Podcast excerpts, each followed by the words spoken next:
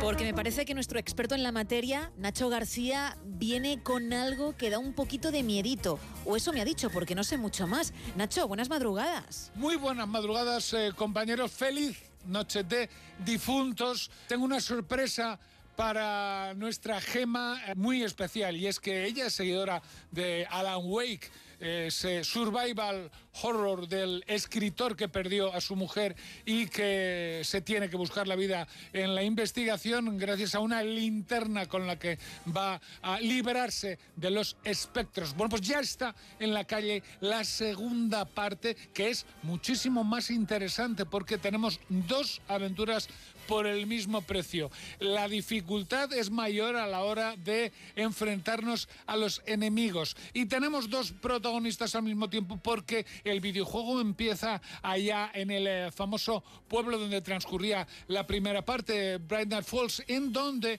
se encuentra el famoso lago, misterioso lago que va a resultar que no es tal y ahí hay un individuo eh, al que asesinan y la inspectora encargada de eh, la investigación llamada Saga empieza el videojuego investigando al respecto, acompañado de otro inspector que curiosamente tiene la cara del director creativo de la compañía desarrolladora del videojuego Sam Lake. Vamos a disfrutar de tareas de investigación a cargo de la protagonista, pero se va a desdoblar la aventura para compartirla con las eh, andanzas de Alan Wake, que está ni más ni menos que en un Nueva York nocturno que hay que verlo. Vamos a verle incluso en un eh, late night show espectacular en donde podremos disfrutar también del actor que encarna en el videojuego al personaje. Un videojuego en el que vamos a tener muchísimos